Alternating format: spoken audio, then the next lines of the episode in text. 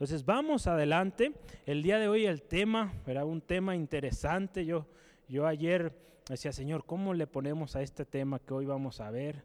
Eh, decía hoy porque estaba a horas de la madrugada, yo seguía leyendo, era emocionado, cuando menos acordé ya, ya casi las 2, 3 de la mañana, dije, ay, gloria a Dios, vamos a descansar un ratito, pero es algo glorioso lo que el Señor nos va a enseñar hoy, créame, el Señor ministró a mi vida y yo oro y en mi oración que también hable hoy a su vida. Vamos a ver ahí Romanos 6, capítulo 15 al 23.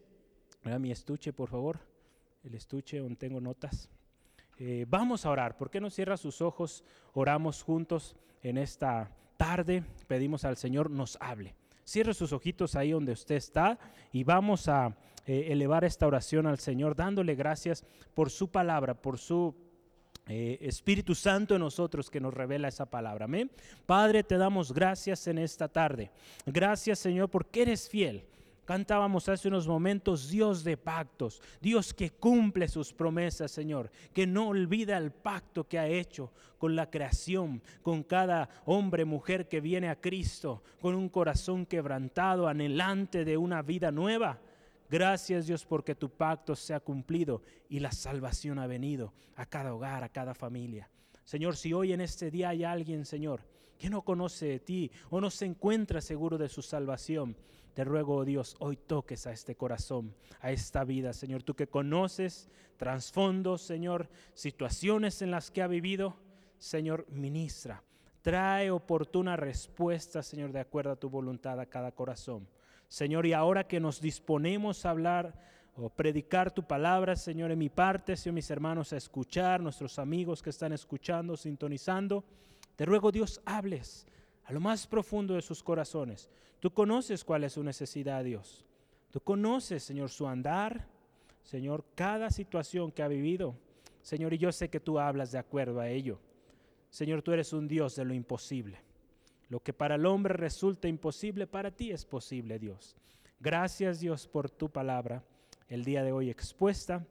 Prepara nuestros corazones. Toda distracción en el nombre de Jesús se va y nos disponemos a escuchar tu palabra en el nombre de Jesús. Amén y amén. Gloria a Dios. Qué bendición, ¿verdad? Qué bendición, ¿verdad? Pedí a mis hermanos mis notas porque quiero eh, platicarle también, ¿verdad? Si usted no nos sintonizó, no nos visitó eh, la semana pasada con nuestro hermano Esteban, eh, vimos la gran pregunta, la gran pregunta. Es algo precioso lo que el Señor nos enseñó la semana pasada y yo solamente quiero platicar algunas notas rápidas de lo que estuvimos estudiando, de la gran pregunta, ¿cuántas veces el hombre, Y, a veces pues a su propio beneficio, ¿verdad? O a su propia conveniencia, interpreta la palabra, ¿verdad? Veíamos, veíamos esta pregunta en, en Romanos 6, eh, versículo 1, ¿verdad? ¿Qué pues diremos? ¿Perseveraremos en el pecado para que la gracia abunde? La respuesta es determinante, de ninguna manera, de ninguna manera. No vamos a seguir en el pecado. ¿Por qué? Hay una cosa muy importante. Cuando usted y yo, hermano, hermana, venimos a Cristo Jesús, cuando reconocimos al Señor Jesucristo como nuestro Señor y Salvador, hermano, hermana, todo cambió. Todo aquello que antes hacíamos es muerto y ahora vivimos una nueva vida en Cristo Jesús. Una nueva vida que no tiene que ver nada más con el pecado, con esa vieja naturaleza, esa vieja manera de vivir. Entonces no tenemos por qué. Si bien hemos recibido el amor de Dios, hemos recibido salvación, redención, nuestra vida ya no puede ser como era antes. Porque en Cristo Jesús todas las cosas son hechas, son hechas nuevas. Fuimos libres del, pecado, fuimos libres de la esclavitud del pecado, hoy lo vamos a ver eh, a más detalle esto, ¿no? Fuimos libres de esa esclavitud, entonces ahora ya no dependemos de aquellas cosas, ahora nuestra dependencia es del Señor Jesucristo, ¿verdad? Entonces, qué precioso, ¿verdad? Eh, hablábamos, ¿verdad? Las, eh, las mensajes finales, somos templo del Espíritu Santo, ¿verdad? Nuestra vida debe glorificar a Dios. Nosotros, hermano, hermana, decidimos a quién vamos a seguir. El momento que usted y yo decimos, Señor, te acepto como mi único y mi suficiente Salvador, usted y yo tomamos la decisión más importante de nuestra vida. Y ahora ya no servimos al pecado, ahora servimos al Dios Todopoderoso. Amén. Entonces, qué precioso, hermano, hermana. Qué precioso. Ahora nuestra vida tiene otro sentido, tiene otro destino. Ahora es la, santificación, una vida de acuerdo a la voluntad de Dios. Uno de los significados de santo es apartado, apartado para un uso exclusivo. Ahora usted y yo, hermano, hermana, estamos apartados, aun cuando usted vive en medio de, de un mundo en constante decadencia. Usted como hijo de Dios, ¿verdad? como emisario del mensaje del Señor, usted ahora es alguien que es santo, apartado, y ya no podemos ser partícipes de aquello. Amén. Entonces vamos adelante el día de hoy. Eh, veremos esclavos eternamente agradecidos. ¿Por qué la palabra esclavos? Y ahorita vamos a ver un poquito ahí el detalle, pero yo para comenzar quiero que me acompañe ahí a Romanos capítulo 6, versículo 12 al 14 vamos a una especie de conexión con lo que vimos la semana pasada. Por eso que estamos leyendo unos eh, pocos versículos de la semana pasada. Romanos capítulo 6, versículo 12 en adelante. La palabra de Dios dice así, no reine pues el pecado en vuestro cuerpo mortal, de modo que lo obedezcáis en sus concupiscencias, ni tampoco presentéis vuestros miembros al pecado como instrumentos de iniquidad sino presentaos vosotros mismos a Dios como vivos de entre los muertos, y vuestros miembros a Dios como instrumentos de justicia. Porque el pecado no se enseñoreará mm, de vosotros, pues no estáis bajo la ley, sino bajo la gracia. ¿Verdad? Qué precioso, preciosa la palabra del Señor. Ya no más, hermano, hermana, somos o estamos bajo el reino del pecado. El reino del pecado sobre nuestro cuerpo ya no tiene por qué tener efecto. Es una exhortación, hermano, hermana, a no permitir más el dominio del pecado sobre nuestras vidas. Ahora somos, fíjese, algo precioso que menciona ahí, instrumentos de justicia, instrumentos de rectitud, ¿verdad? Si lo podemos llamar también así. Instrumentos que ahora no tienen nada, absolutamente nada, ni un poquitito, nada que ver con el pecado. La gracia es lo que permite ahora ser hechos siervos de Dios, apartados, santos para un uso exclusivo. Amén. Gloria a Dios. Existe, fíjese, dos comunes o dos metáforas comunes que ejemplifican nuestra vida pasada. Vamos a empezar con esto. Muchas veces se utiliza una o otra, son metáforas al final de cuentas que representan cómo era nuestra vida antes de venir a Cristo. ¿Cómo era nuestra condición espiritual? La primera que yo quiero mostrarle, ¿cómo éramos antes de venir a Cristo? ¿Cuál era nuestra condición? Recuerde, estamos hablando de esclavos, ¿verdad? Vamos a empezar a, a relacionar esclavos, ¿verdad? Mm, el tema final es esclavos eternamente agradecidos, pero vamos a comenzar introduciendo el concepto esclavo o siervo. Entonces vamos a ver esta parte. Antes de venir a Cristo, una de las metáforas muy utilizada es, es estábamos muertos. Era nuestra condición, nuestra vida espiritual en muerte. Todas nuestras obras que hacíamos eran obras muertas. Ahora le voy a invitar ahí que me acompañe Efesios, Efesios capítulo 2, versículo 1 y 2. Efesios 2, versículo 1 y 2. Fíjese, y Él os dio vida a vosotros cuando estabais, fíjese, muertos en vuestros delitos y pecados, en los cuales anduvisteis en otro tiempo, siguiendo la corriente de este mundo conforme al príncipe de la potestad del aire, el espíritu que ahora opera en los hijos de desobediencia. Vivíamos en desobediencia, hijos de desobediencia. En ese tiempo, muertos en nuestros delitos y pecados. Antes de conocer a Cristo, hermano, hermana, estábamos muertos. Pero en Cristo, cuando vino Cristo a nuestras vidas, nos dio vida. Primera de Corintios 15, Primera de Corintios 15, 20 al 22. La palabra de Dios nos dice así. Mas ahora fíjese, Cristo ha resucitado de los muertos, primicias de los que durmieron es hecho, porque por cuanto la muerte entró por un hombre, también por un hombre la resurrección de los muertos. Porque así como en Adán todos mueren, también en Cristo todos serán vivificados. Pero cada uno en su debido orden. Cristo, las primicias, luego los que son de Cristo en su venida. Está hablando la resurrección de los muertos, la venida de Cristo. ¿verdad? Pero muertos en pecados, muertos en delitos y pecados, vino Cristo y trae vida. Vida y vida en abundancia. Entonces, fíjese, esta es la primera metáfora. Nuestra condición antes de venir a Cristo, muertos, muertos en delitos y pecados. La siguiente es, y será la que estaremos estudiando el día de hoy, esclavos. Éramos esclavos, esclavos del pecado, hermano, hermana.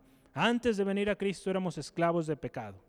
Como le decía, hoy nos vamos a concentrar en este análisis de esclavos del pecado contra o versus, ¿verdad? como se escribe a veces BVS, esclavos de la justicia. Si usted fija sus ojos en el texto a partir del versículo 5, 15 perdón, de, de Romanos 6, algunas versiones, de hecho la Reina Valera nos lo va a poner como siervos de la justicia. Hay un conflicto en cuanto a estas palabras, de hecho ahorita vamos a ver un poquito, ¿verdad? Siervo, esclavo, ¿verdad? ¿Cuál usar? Entonces vamos a ver ahí también eso, vamos a tratar de analizarlo y entender, ¿verdad? ¿A qué se refería el apóstol Pablo con este respecto?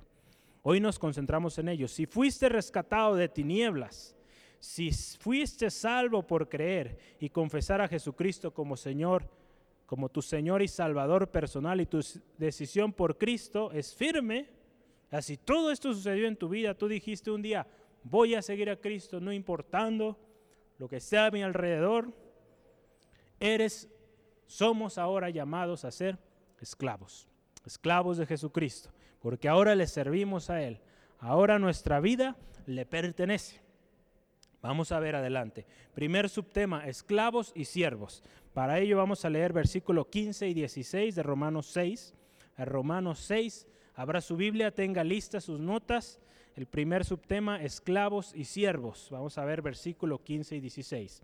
Dice la palabra de Dios, ¿qué pues?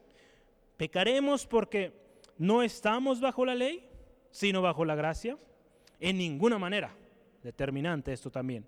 ¿No sabéis que si os sometéis a, alguna, a, alguien perdón, como esclavos para obedecerle, sois esclavos de aquel a quien obedecéis? Sea del pecado para muerte, o sea de la obediencia para justicia. Usted se fija el título ahí, siervos de la justicia. Entonces él empieza ahí unas preguntas. Entonces, ¿qué? ¿Verdad? Volveremos al pecado, ¿verdad? Si se fija, una, una pregunta muy similar a la del versículo 1, ¿verdad? ¿Perseveraremos en el pecado o pecaremos? Porque ahora no estamos en la, eh, en la ley, ahora estamos en la gracia, ahora mucha gente podría, o podría argumentar, ahora tenemos completa libertad porque ya estamos en la gracia, todo gratis, a gusto, eh, no bajo la ley, no hay condenación. La pregunta aquí, ¿volveremos al pecado ahora que estamos en la gracia? ¿O vamos a pecar porque estamos, más bien, porque no estamos en la ley? La respuesta usted la ve una vez más ahí, en ninguna manera. De ninguna manera. Determinante, ¿verdad? Nuestra vida, hermano, hermana, en Cristo no tiene ahora nada, nada que ver con el pecado. Si bien hemos sido hechos libres, no es razón. Para un libertinaje, para hacer lo que queramos. Ahora somos esclavos de Jesucristo, ahora hacemos su voluntad. Vamos a ver adelante, dice la palabra de Dios, que somos hechos nuevas criaturas en Cristo. Las cosas viejas pasaron, de aquí todas son hechas nuevas incluida todas esas prácticas anteriores que teníamos antes de venir a Cristo. Ahora todo debe ser nuevo, hermano, hermana. Amén. Si bien la gracia nos trajo libertad, no significa que esa libertad deba convertirse en libertinaje. Si bien ya somos o fuimos fuimos esclavos y ahora ya no somos esclavos del pecado, ahora, hermano, hermano, somos esclavos de la justicia, ¿verdad?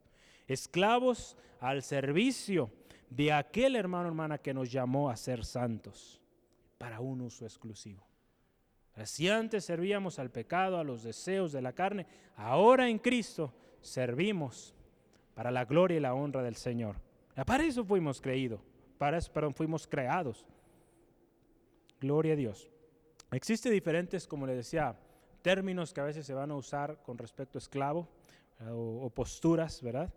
Eh, si usted ve, por ejemplo, en la versión nueva internacional, la nueva versión internacional, eh, en vez de usar siervos como aquí en Reina Valera, ahí usa esclavos de la justicia. En la Reina Valera es siervos. Y así usted analiza, de hecho, muchas de las más modernas están usando ya el término esclavos, pero puede variar. Entonces, de cualquier manera, esclavo o siervo, porque a veces se ponen a debatir sobre este tema, si debe ser una o debe ser otra, lo importante aquí es ver el contexto y qué está significando el hecho de usar esta palabra, ya sea esclavo o siervo, la importancia, la relevancia que esto va a tener. Esclavo o siervo estamos, fíjese, destinados a servir a aquel o a aquello que usted y yo voluntariamente hemos decidido obedecer. Si dice soy esclavo, que esclavo o soy siervo, pero usted voluntariamente está decidiendo si va a ser esclavo de la justicia, ¿verdad? Como estamos viendo en nuestro texto hoy, o si va a ser esclavo o va a permanecer esclavo del pecado. Voluntariamente decidimos. O en el pasado, una de las maneras en cómo una persona llegaba a ser esclava de otra o comenzaba a obedecer a otra persona, muchas veces era porque había una deuda muy grande. Esta deuda era tan grande, imposible de pagar, que esta persona se ofrecía como un siervo, como un esclavo a aquella persona, con el fin pues de poder llegar a saldar esa gran deuda muchas veces no se saldaba en vida, era prácticamente eh, permanecía ahí sirviéndole hasta su muerte y aún a veces su descendencia continuaba. Pero era algo que voluntariamente se decidía hacer. Eh, muchas veces eh, hemos utilizado la esclavitud, ¿verdad? Lo que sucedió mucho acá en, en América, o en los países del sur, ¿verdad? Como esclavitud lo vemos como aquello que es opresión, ¿verdad? Que, que fueron forzados, ¿verdad? A trabajos forzados, es, podríamos verlo como esclavitud también. Pero cuando hablamos aquí en los términos de la palabra de Dios, y ahorita lo vamos a hacer porque el texto nos dice ello, es algo que voluntariamente decidimos obedecer. Decidimos seguir a Cristo, ahora somos siervos de Jesucristo. Amén, amén. Si usted lo cree, diga amén. Si usted es siervo de Jesucristo, diga amén ahí donde está. Hemos sido llamados a servir, hermano, hermana. Gloria a Dios.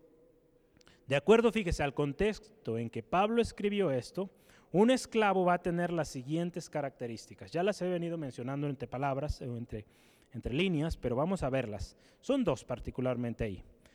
Dos características principales del esclavo o del siervo del cual Pablo está aquí enseñándonos. Nos habla de que es alguien que tuvo un sometimiento voluntario, o sea, de su propia voluntad nació el ser esclavo, esclavo de Jesucristo esclavo de la justicia.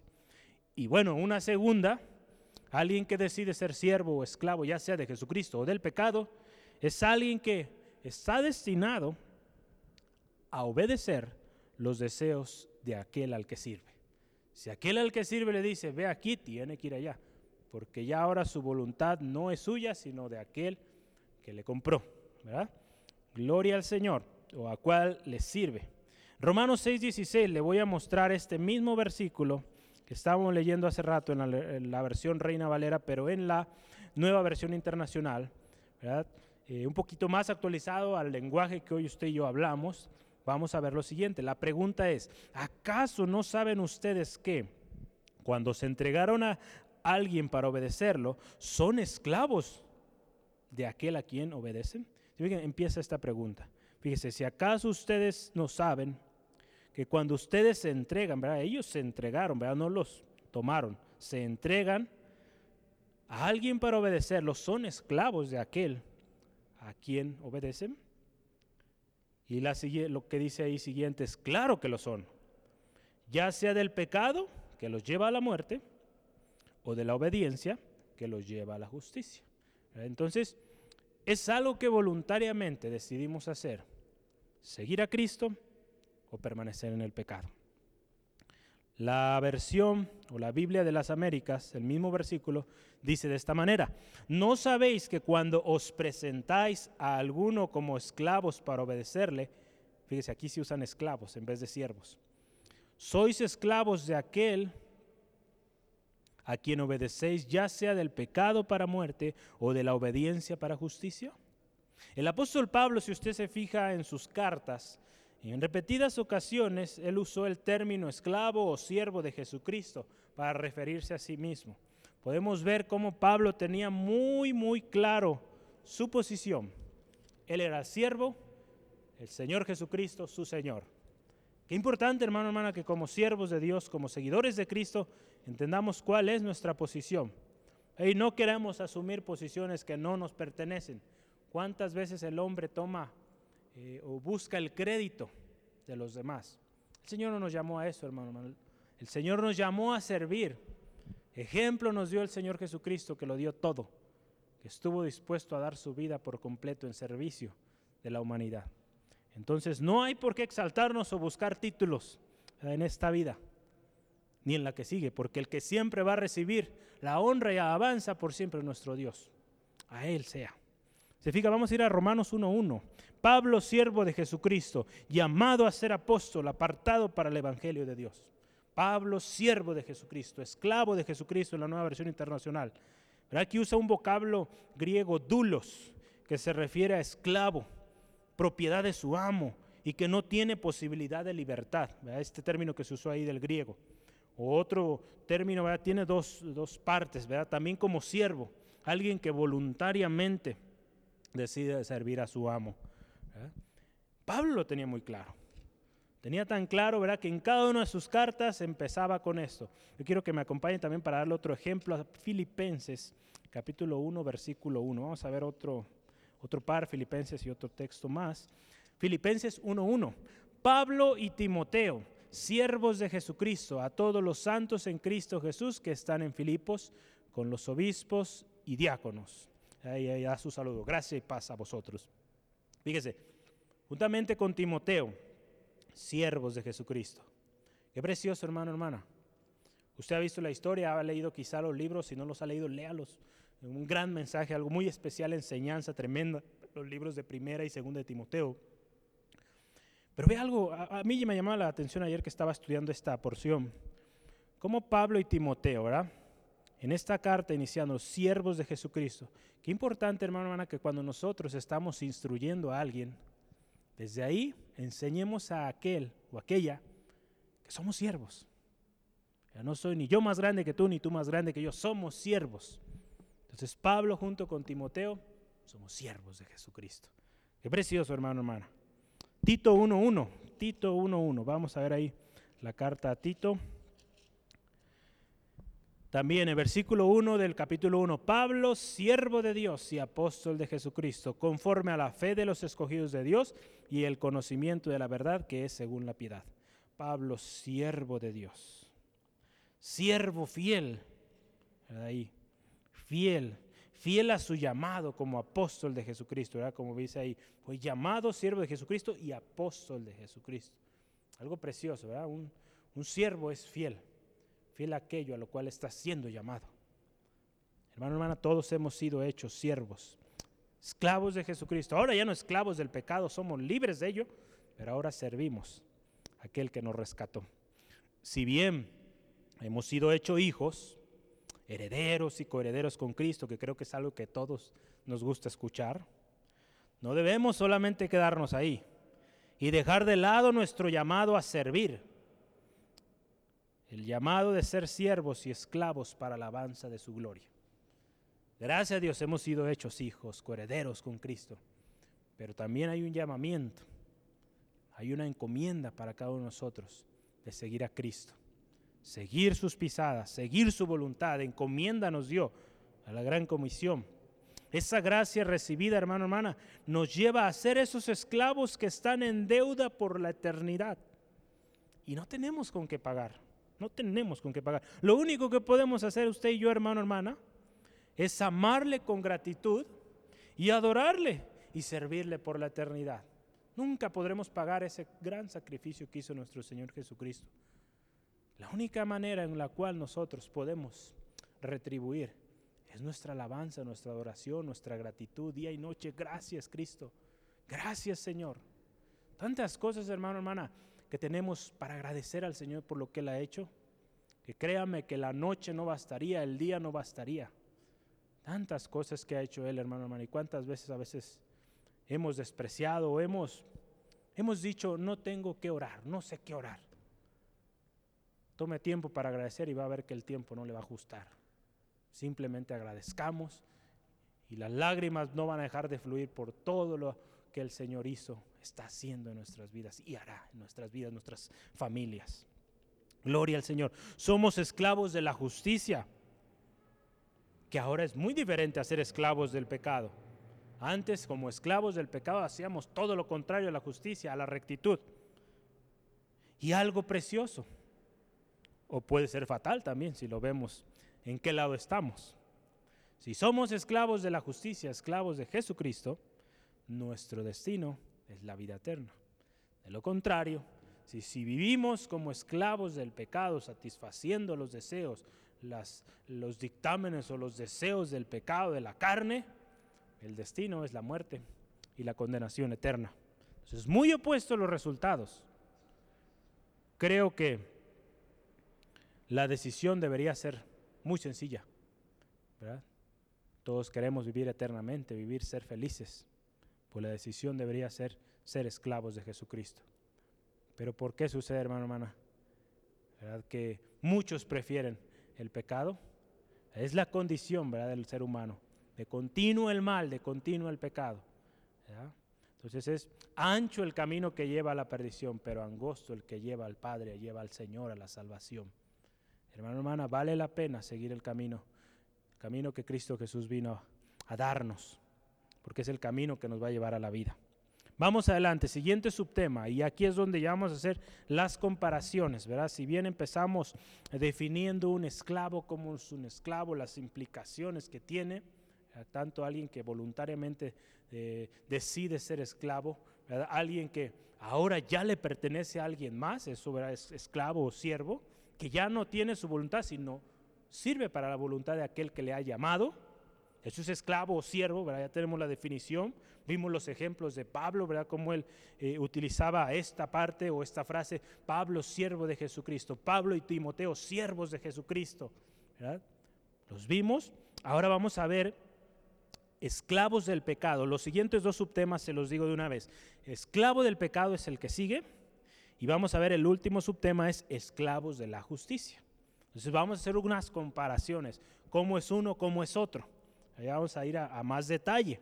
En los dos eh, tipos de esclavos eh, vamos a hablar de cuatro cosas. Estas cuatro cosas es, primero, el uso. ¿Para qué es usado este esclavo? Número dos, el dominio. ¿Bajo qué dominio está? Número tres, el fruto de ese esclavo. ¿Cuál es el fruto? Y número cuatro, ¿cuál es el resultado o el producto final de ese esclavo? ¿Cuál es su destino al final de cuentas, al final de su vida? ¿Cuál será el final? Entonces, ponga mucha atención, tome nota, empezamos, esclavos del pecado. Esclavos del pecado. Esclavos del pecado. Primeramente, el uso.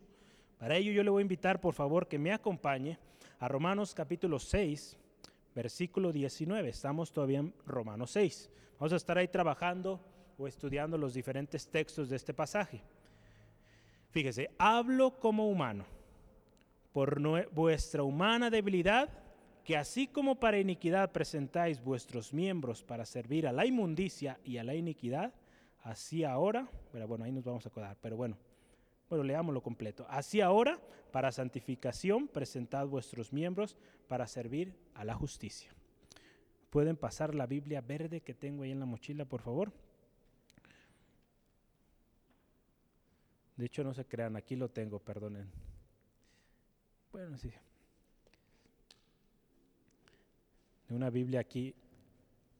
Gloria a Dios. Gracias.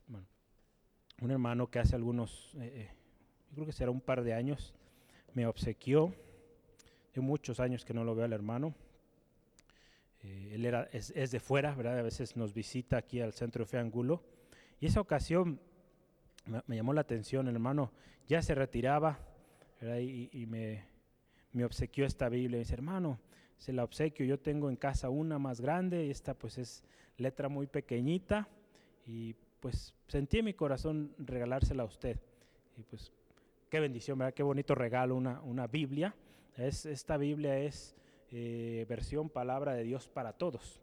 Yo, yo, quiero compartirle el mismo texto que estamos estudiando ahorita, Romanos 19, perdón, 6, versículo 19. Vamos a ver eh, esta versión, ¿verdad? Cómo, cómo eh, traduce esta, esta porción de la palabra del Señor. Romanos 6, versículo 19, fíjese. Expliqué esto con el ejemplo de la esclavitud porque debido a la debilidad humana a ustedes les es difícil de entender. Entonces, fíjese, Pablo, guiado por el Espíritu Santo, está usando la palabra esclavo, el término esclavo, para que entendieran los romanos, entendieran, para que hoy nosotros también nos parezca o nos resulte más fácil de entender. Entonces fíjese lo siguiente, que es lo que queremos ver. Acuérdense, estamos hablando del uso. ¿Para qué son usados estos esclavos del pecado? Pero así como antes, ustedes, fíjese, aquí está el uso, entregaron su cuerpo al servicio de la corrupción y de la desobediencia. Y eso, fíjese, los llevaba a desobedecer aún más. Qué tremendo, hermano, hermana. Entregados por completo a la inmundicia, nuestra versión Reina Valera nos dice, dice, entregados para servir a la inmundicia, a la iniquidad, no necesariamente relacionado a los pecados sexuales, sino a toda clase de pecado inmundo, perverso, de constante en el pecado, en desobediencia, entregados por completo a una constante degradación.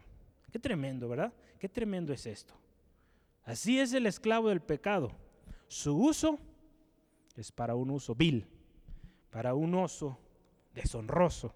Vamos a ver ahí en la palabra de Dios, le invito por favor que me acompañe a Efesios 4, 17 al 19. Efesios 4, espero que usted ya sea muy hábil buscando versículos en la Biblia. Usted sabe que a mí me gusta dar muchos pasajes, entonces rápidos, rápidos todos. Efesios capítulo 4, versículo 17 al 19. La palabra del Señor dice así.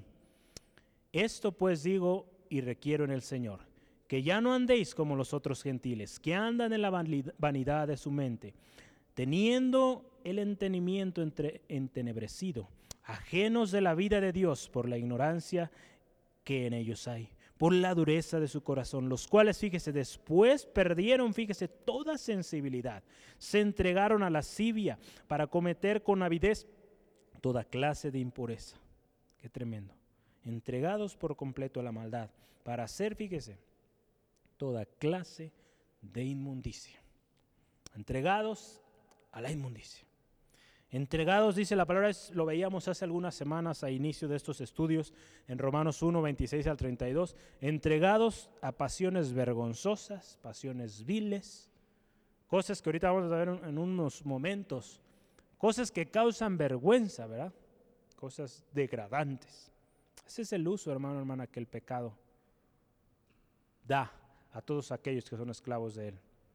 Qué tremendo, hermano, hermana. En lugar de tener un uso honroso, glorioso, que muestra la grandeza de Dios, la belleza que Dios ha puesto en cada ser humano, a lo que lleva el ser humano cuando vive esclavo del pecado, a cosas deshonrosas, sucias, cosas tristes, ¿verdad? Verlas, aquellos que son esclavos del pecado. Qué tremendo. Vamos adelante, ese es el uso. Uso vil, uso degradante, vergonzoso, vil el dominio. ¿Cuál es el dominio? ¿Verdad? ¿Qué domina a los esclavos del pecado? Sencillo, los esclavos del pecado viven bajo el dominio de Satanás. Eh, el versículo 20 de nuestro texto en Romanos 6 dice la palabra de Dios, porque cuando erais esclavos del pecado, eran libres de la justicia, o sea, estaban bajo el dominio del pecado, bajo el dominio del pecado, y aquí una parte libres de justicia, ahorita lo vamos a ver.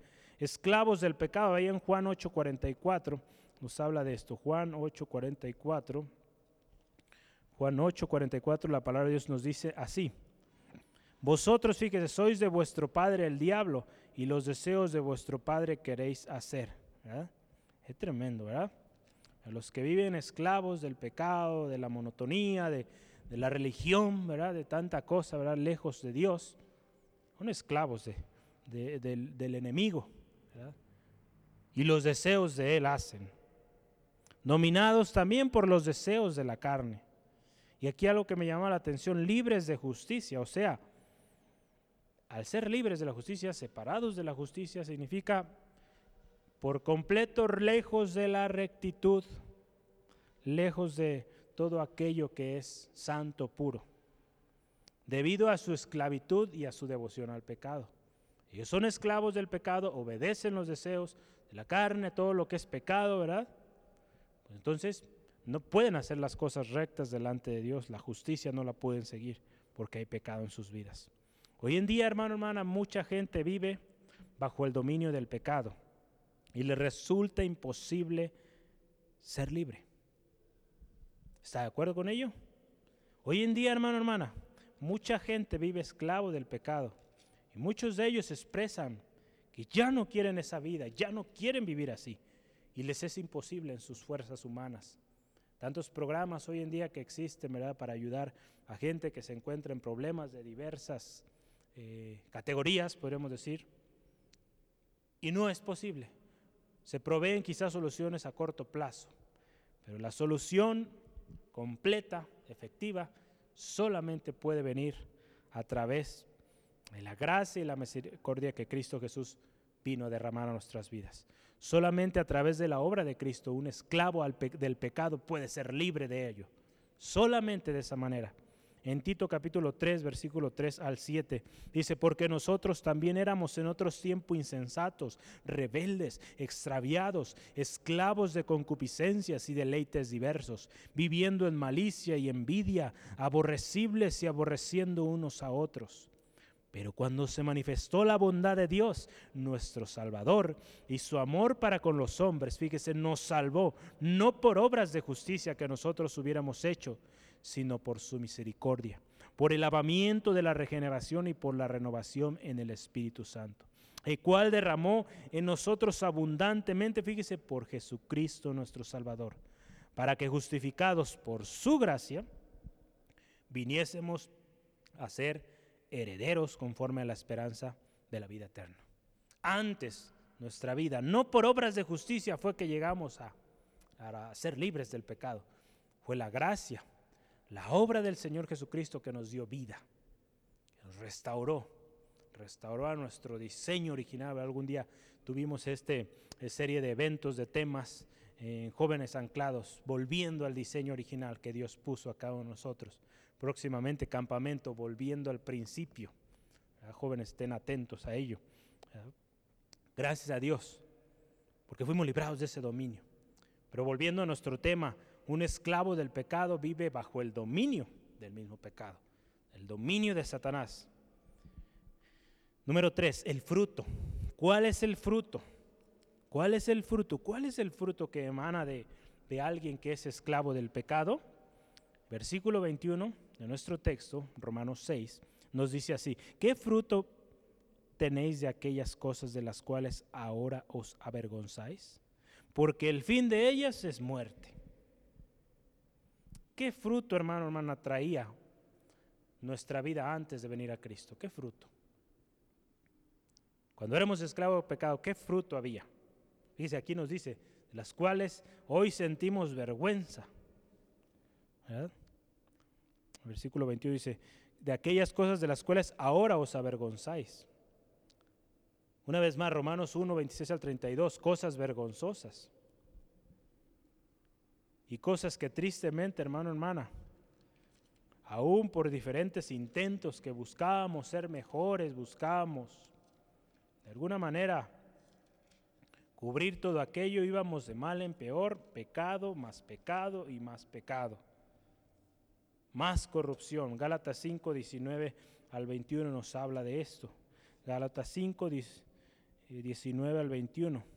Las obras de la carne y manifiestas son las obras de la carne que son adulterio, fornicación, inmundicia, lascivia, idolatría, hechicerías, enemistades, pleitos, celos, iras, contiendas, disensiones, herejías, envidias, homicidios, borracheras, orgías y cosas semejantes a estas, acerca de las cuales os amonesto, como ya os lo he dicho antes, que los que practican tales cosas son tales cosas no heredarán el reino de Dios. Esas cosas eran las que nosotros practicábamos cuando vivíamos en pecado. Ese era el fruto.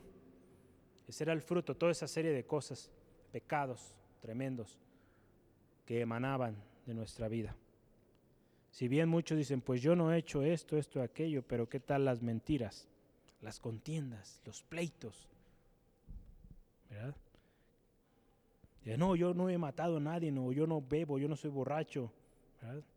Pero ¿qué tal tantas cosas ver ahí. Qué tremendo, hermano, hermano. En eso vivíamos. Y ese era el fruto de vivir en esclavitud. Último, ¿cuál era el resultado? ¿O cuál es el resultado ¿verdad? para aún los que siguen siendo esclavos del pecado? El resultado, producto final. Nuestro texto en el versículo 16 nos dice, fíjese, en nuestra pregunta que está ahí. ¿No sabéis que si os sometéis a alguien como esclavo para obedecerle, sois esclavos de aquel a quien obedecéis? Fíjese, escuche. El resultado final, sea del pecado para muerte. Producto final o el resultado final de un esclavo del pecado, de una vida en pecado, en constante degradación, es la muerte. La muerte y la condenación eterna. Si obedecemos al pecado, la muerte es el resultado final. El pecado trae una deuda impagable, humanamente viéndolo. Por lo tanto, la paga, como dice la palabra de Dios, la paga del pecado es muerte. En el versículo 23, de hecho, porque la paga del pecado es muerte. Muerte y sufrimiento eterno para todo aquel que vive en esclavitud del pecado. Si aquí en la tierra sufrió las consecuencias de su pecado, en la eternidad será algo tremendo. La palabra de Dios habla, lloro y crujir de dientes, cosas tremendas, que ya no habrá oportunidad, por más que griten, por más que quieran resolver, no habrá más oportunidad. Hoy es tiempo para que volteemos a Cristo y busquemos su redención, su gracia en nosotros. Estamos aún a tiempo. Es tiempo de buscar al Señor. Ya no vivamos más esclavos del pecado. Si hay cosas de las que estamos siendo esclavos, hoy es el día, hermano, hermana, para que pidamos al Señor nos haga libres de aquello. Porque la palabra de Dios dice, conoceréis la verdad y la verdad os hará libres. Por eso es muy importante que usted escudriñe la palabra de Dios, que busque constantemente su palabra, porque ahí, hermano, hermano, usted va a encontrar guianza, va a encontrar palabra adecuada en el tiempo adecuado. Qué importante es ello. No nos vamos a quedar ahí, porque el destino, ya lo vimos, está tremendo, es muerte, condenación eterna. Vamos a los esclavos de la justicia. ¿Cuántos esclavos de la justicia hay aquí? Esclavos de Jesucristo, siervos de Jesucristo. Vamos a ver cuál es el uso de esos esclavos de la justicia o esclavos de Jesucristo. Versículo 19 de nuestro texto. La parte B, ¿verdad? 19b. Así que ahora fíjese, para santificación presentad vuestros miembros para servir a la justicia. Ahora, hermano, hermana, cuando venimos a Cristo, somos libres de la esclavitud del pecado. Y ahora nuestro uso es un uso honroso, un uso santo, un uso apartado de toda maldad. Ahora usted y yo servimos al Dios Todopoderoso. Ya no podemos hacer aquello que antes hacíamos, aquello que ofendía a Dios constantemente. Ahora lo que usted y yo hacemos es servir al propósito, a la voluntad eterna de nuestro Señor. En la versión Palabra de Dios para todos, la que tengo aquí, frente a mí, dice, ahora deben entregar su cuerpo, fíjese, al servicio de la justicia y vivir solo para Dios. Ahora vivimos solo para Él, no más para el pecado. ¿Cuántos muchos todavía están viviendo para eh, cosas del pecado, satisfaciendo los deseos de la carne? Ya no es, ya no debe ser ese nuestro estilo de vida. Nuestro estilo de vida ahora es muy distinto, que nada tiene que ver con el pecado ni siquiera un tantito, ¿verdad? Nuestro uso y llamado es a la santificación. En 1 Pedro 1, 14 al 16, 1 de Pedro 1, 14 al 16, dice la palabra de Dios, como hijos obedientes, no os conforméis a los deseos que antes tenéis estando en vuestra ignorancia, sino como aquel que os llamó es santo, sed también vosotros santos en toda vuestra manera de vivir. ¿En cuánta? En toda en toda nuestra manera de vivir, porque escrito está, sed santos, porque yo soy santo, dice el Señor. Amén. Santos. Ahora nuestro llamamiento es a ser santos, agradables al Señor. Hemos sido llamados, hermano, hermana, a ser santos en Cristo, junto con todos aquellos que reconocen también a Jesucristo como Señor. Es por eso que ahora Y en muchas ocasiones, hermano, hermano, usted va a ser rechazado por sus amistades y aún a veces por la misma familia, porque ahora usted ya no pertenece a ese grupo, ya no puede ser parte de ese grupo, porque ahora usted es alguien que vive apartado para un uso exclusivo, para honrar y alabar a su Señor Dios Todopoderoso. Entonces el Señor nos ha llamado a ser santos y a vivir junto con todos aquellos santos que buscan honrar al Señor. Ahí en Primera de Corintios capítulo 1 versículo 2 nos dice a la iglesia de Dios que está en Corinto, Pablo dando mensaje a los corintios, ¿verdad? a los santificados en Cristo Jesús, llamados, fíjese, a ser santos con todos los que en cualquier lugar invocan el nombre de nuestro Señor Jesucristo, Señor de ellos y nuestro. Santos, ¿verdad? Con todos aquellos que invocan el nombre del Señor Jesucristo. Somos llamados a esa santidad. Qué precioso, hermano, hermana, cuando usted desarrolla esa amistad, ¿verdad? Ese compañerismo con sus hermanos, hermanas en la iglesia. Es una amistad especial, ¿verdad? Que, que nos lleva a edificarnos mutuamente. Si bien tenemos diferentes trasfondos, a veces diferentes caracteres, cuando buscamos la santidad que Dios nos ha llamado, y juntos buscamos ello, hermano, hermana, eso también nos ayuda a soportarnos unos a otros y ayudarnos unos a otros a ser mejor cada día. A eso nos ha llamado el Señor. Ese es nuestro uso, la santidad. Somos o nuestro uso es exclusivo. Podemos verlo de esta manera. El dominio, ¿cuál es ahora el dominio? ¿Bajo qué dominio nos encontramos? Versículos 17 y 18 de Romanos 6 dice así, pero gracias a Dios, que aunque erais esclavos del pecado, habéis obedecido de corazón a aquella forma de doctrina a la cual fuisteis entregados, y libertados del pecado, viniste, fíjese, a ser siervos de la justicia. Ahora, hermano, hermana, nuestro dominio es la justicia, la rectitud, la obediencia. La obediencia a esa palabra que nos fue enseñada. Nuestro dominio ahora está definido por la palabra de Dios. No por nuestras propias ideas o por las ideas de un hombre, no, la palabra de Dios. Ahí está cómo debemos movernos, ahí está definido nuestros límites, ahí está definido qué debemos hacer, qué no debemos hacer. Consejo práctico en la palabra de Dios podemos encontrar para cualquiera que sea nuestra situación. Nuestro dominio está definido ahí. Ahora somos llamados, también dice la palabra de Dios en Santiago 1, 19 al 27, somos llamados a ser hacedores de la palabra de Dios. Hacedores, no solo oidores, sino hacedores de aquella palabra que recibimos, palabra de Dios. Ese es, hermano, hermana, nuestro dominio. El dominio que hay sobre nosotros es la rectitud, la obediencia a Dios, la honra a Dios. ¿Cuál es el fruto? ¿Cuál es el fruto de un esclavo de la justicia? Vamos a ir ahí al versículo 22, fíjese, el fruto. Mas ahora que habéis sido libertados del pecado y hechos siervos de Dios, tenéis por vuestro fruto, fruto, perdón, la santificación. Y como fin la vida eterna. Qué precioso. Como fruto, la santificación. Ahora el fruto que usted y yo otorgamos, proveemos, es un fruto de santificación. Vivir en obediencia a Dios. El vivir en obediencia, hermano, hermana, constante en la santificación, parte de la santificación es la obediencia a Dios, obediencia al uso que el Señor quiere darnos a cada uno de nosotros, tiene sus beneficios. Vamos a ir a Hebreos 12. Hebreos 12. Quiero mencionarlo ello para que, eh, si bien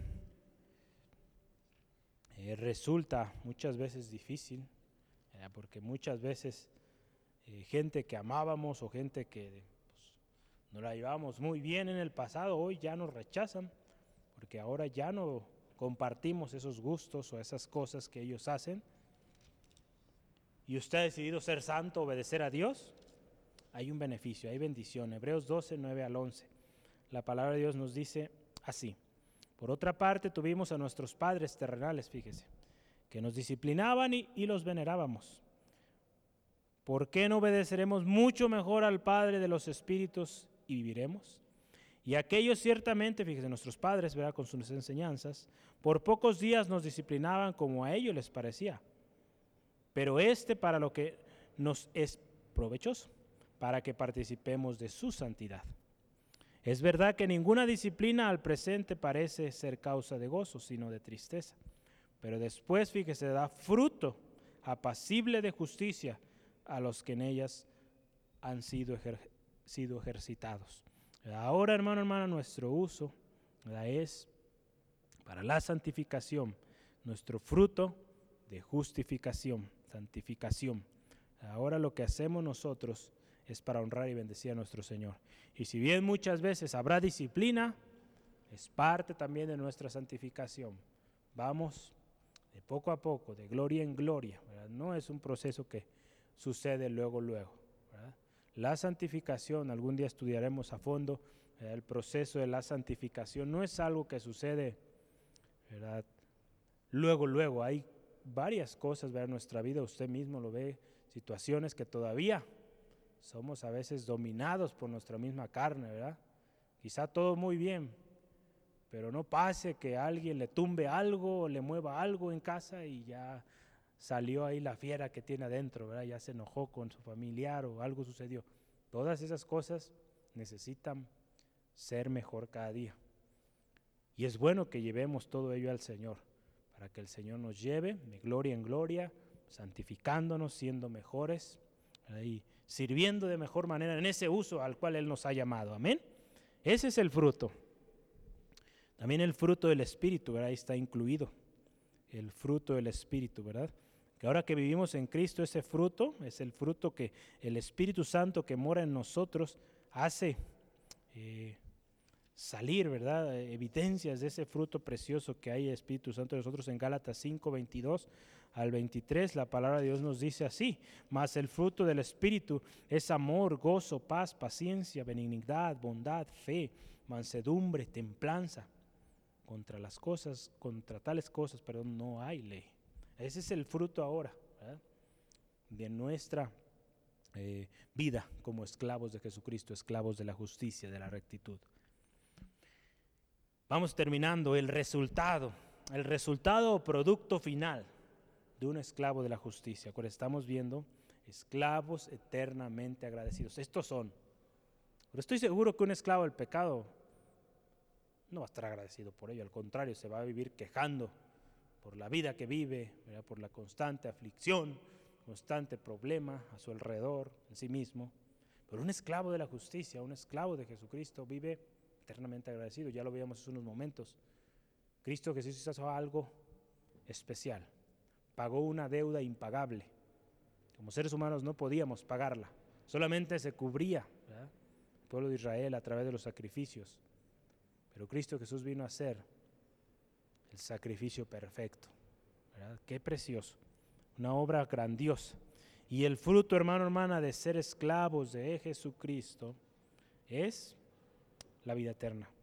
Versículo 22 y 23 dice, mas ahora que habéis sido libertados del pecado y hechos siervos de Dios, tenéis, fíjese, por vuestro fruto, ya fruto, perdón, ya lo veíamos, la santificación. Y como fin, resultado final, la vida eterna. Eso, hermano, hermana, es la esperanza, la confianza que todos tenemos, de que el final de nuestros días es estar en la gloria con nuestro Dios en la eternidad con nuestro Dios, alabando, exaltándole por siempre.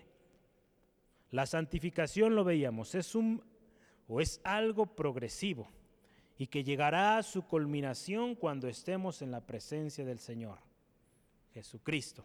Cuando estemos allá, hermano, hermana, seremos ahora sí glorificados. Ya no habrá más lugar para el pecado.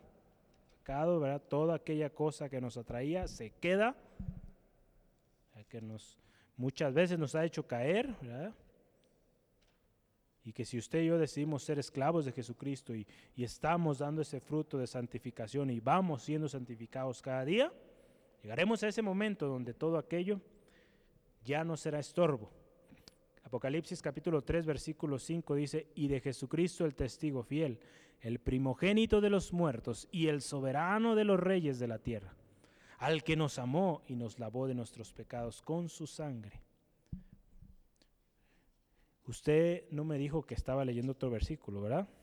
dije Apocalipsis 3, versículo 5. Pues no me puede decir, ¿verdad? Porque no está ahí, pero sí me di cuenta. Apocalipsis 1 también, ¿verdad? Qué precioso, ¿verdad?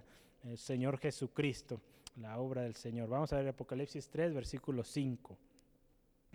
El que venciere, aquí está, será vestido de vestiduras blancas. Y no borraré su nombre del libro de la vida. Y confesará su nombre delante de mi Padre y delante de los ojos de los ángeles. Qué precioso, hermano, hermano. El que venciere, el que permaneciere, que diera frutos de santificación mientras estuvo en la tierra, que progresivamente fue siendo santificado, ¿verdad? Dando fruto de, ese amor, esa gratitud al Señor, va a llegar a la presencia del Señor, escrito en el libro de la vida. Qué glorioso, hermano, hermano. No hay mejor regalo, no hay mejor recompensa que estar con nuestro Dios, nuestro Señor Jesucristo, por la eternidad.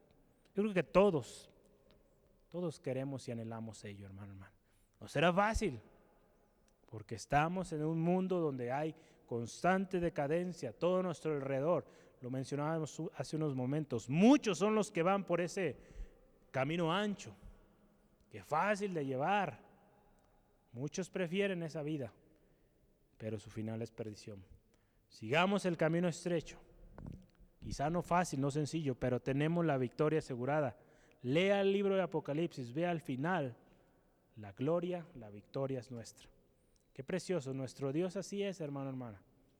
Dios nos enseña el final y el final es victorioso. Entonces vale la pena, el pecado nos trae incertidumbre, nos trae pues duda, el Señor nos trae una victoria al final. Nos dijo el Señor Jesucristo, van a tener aflicción, pero confiad, yo he vencido al mundo, Cristo Jesús venció, usted y yo vamos a vencer. Vamos a vencer, sea cual sea la situación, vamos a ser más que vencedores. Amén. Dígalo fuerte ahí donde está. Amén. Más que vencedor soy en Cristo Jesús. Aleluya. Romanos 6:23. Romanos 6:23. Y con este texto estaremos terminando el día de hoy. Romanos 6:23. Ya lo leímos, pero vamos a leer una vez más. Porque la paga del pecado es muerte, mas la dádiva de Dios es vida eterna en Cristo Jesús, Señor nuestro. ¿Cuál es el resultado de ser esclavo del pecado? Más cargas y más cargas y más cargos. Si usted lo ve como una deuda, más cargos, más impuestos, más intereses, interés tras interés. Qué tremendo. Una deuda que jamás podremos pagar si seguimos ahí. Trae también la muerte y la condenación eterna, porque es inevitable. No podemos pagar esa deuda. Solo Cristo Jesús, la gracia del Señor Jesucristo, puede traer salvación. ¿Cuál es el resultado de vivir una vida como esclavo de justicia o siervos de Jesucristo? Pues el regalo de Dios, la dádiva de Dios, que es vida eterna con nuestro Señor Jesucristo.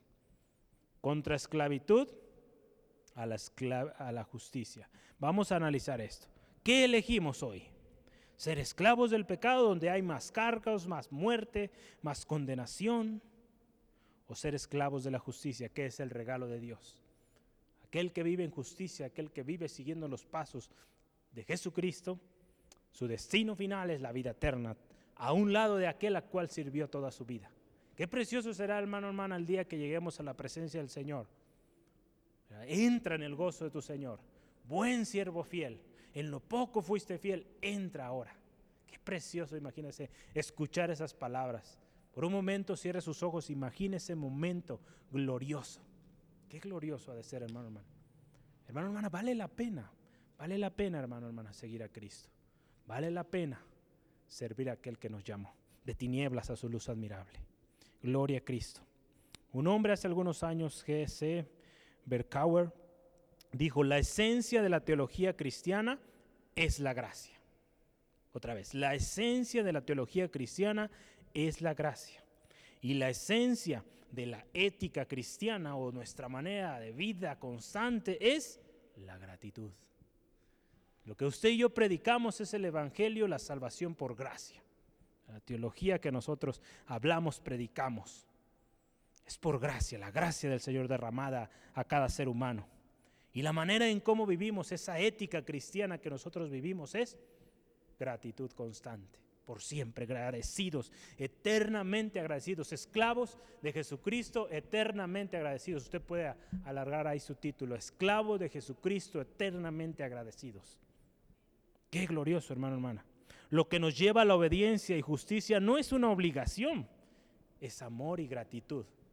Lo que veíamos en los significados del siervo, aquel que voluntariamente se dio a servir nosotros voluntariamente no fuimos obligados, decidimos venir a Cristo. Ahora le servimos por gratitud, por ese amor tan grande que Él derramó a nosotros. Una vez que hemos recibido tal regalo de gracia, estamos dispuestos a honrar y a adorar al dador de nuestra salvación, al Rey de Reyes y Señor de Señores. Por siempre la gloria. Amén. Por eso tenemos esto muy claro en Centro de Fe Angulo, hermano, hermana. Cada miembro de Centro de Fe Angulo debemos tener muy claro esto. Cada líder en Centro de Fe Angulo, cada ministro, ¿verdad? Desde el que limpia el piso hasta el que hace todo, ¿verdad? Todas las diferentes actividades, actividades en la iglesia, entendemos y tenemos claro esto. A Él sea la gloria, no a nosotros, sino a nuestro Dios sea toda la gloria. Tenemos que tener muy claro y el día que se nos ocurra un poquito dar crédito a nosotros es nuestra perdición. Tengamos cuidado, hermano, hermano. Siempre la gloria al Señor. Yo sé que usted lo ha aprendido. Llevémoslo a la práctica y enseñemos eso. Somos, somos esclavos eternamente agradecidos. Esclavos de Jesucristo. Gloria a Dios, oremos. Padre, te damos gracias en esta tarde por tu palabra. Gracias, Señor, porque tú nos enseñas, Señor, la grandiosa palabra, Señor, de salvación y vida a través de la obra del Señor Jesucristo en nuestras vidas. Señor, antes que vivíamos esclavos del pecado, en delitos, Señor, en constante corrupción, decadencia, Señor. Nuestro destino era la muerte, condenación eterna, porque era imposible pagar esa deuda que habíamos generado y que seguía creciendo por nuestra maldad y, y nuestra constante decadencia. Señor, gracias a tu gracia, misericordia que tuviste con nosotros, que un día decidimos venir a ti, Cristo Jesús, aceptarte como el medio por el cual nuestra deuda fuera saldada. Y hoy tenemos la gracia y el perdón de pecados. Y ahora podemos disfrutar de esa gloriosa vida en Cristo Jesús. Una vida que si bien no será fácil, pero hay una victoria asegurada. Una victoria al final de nuestros días, que si somos fieles, si venciéramos, tendremos el galardón en la presencia del Señor por la eternidad, alabándole, exaltándole por los siglos de los siglos. Nuestro nombre escrito en el libro de la vida, que no será borrado, porque hemos vencido, hemos permanecido, persistido en su palabra. Señor, ayúdanos Dios a vivir en ello. Señor, sirviéndote, Señor, esclavos agradecidos por lo que has hecho por nosotros, Señor. Señor, te ruego por cada uno de mis hermanos. Ayúdanos juntos, Señor, seguir creciendo. En juntos como los santos, los santificados, Señor, vivir y buscar cada día ser más santos como nuestro Señor es santo. Señor, ayúdanos también a predicar, Señor, la santidad, a predicar esa gracia que tú viniste a dar a la humanidad a través de Jesucristo. Señor, si hoy hay en este día hay alguien que necesita esa gracia, que está disponible para él, Señor, toca su corazón, ministra su corazón, Señor. Esa gracia que un día fue derramada sobre nosotros, hoy, amigo, amiga, está disponible para ti. Cristo Jesús pagó ya esa deuda. Solamente tienes que aceptarlo como tu único y suficiente Salvador acepta ahora ser esclavo, siervo de Jesucristo. Y toda esa vida de pecado, de condenación eterna, puede ser cambiada. Todo puede ser hecho nuevo en Cristo Jesús. Toda cosa vieja quedará atrás si tú hoy decides por Cristo. Te invito, hoy es el día, acepta al Señor Jesucristo como tu único y suficiente Salvador y Él hará la obra en ti. quiero orar por ti en esta tarde creyendo que hoy Dios ha hablado a tu corazón. Señor, te pido por esta persona, Señor, que, por, que quizá estemos distantes físicamente, pero tú estás ahí. Tú conoces la condición de su vida. Señor, haz que este hombre, esta mujer reconozca que tú eres Dios y que tú tienes un propósito para su vida, Señor. Obra, oh Dios, tu palabra es enviada y trae salvación, trae sanidad, trae restauración hoy, Señor. Gracias, Dios, por la obra que tú harás, por el fruto, Señor, que empezará a surgir de esta vida. Ahora una vida dedicada al servicio de tu gloria y tu honra, Dios dedicada, Señor, a proclamar las grandezas de aquel que lo llamó de tinieblas a luz admirable. Gracias, Dios, por tu obra preciosa. Te honramos, te glorificamos por siempre, Señor. A ti la gloria por siempre, en el nombre de Jesús. Amén y amén. Gloria a Dios.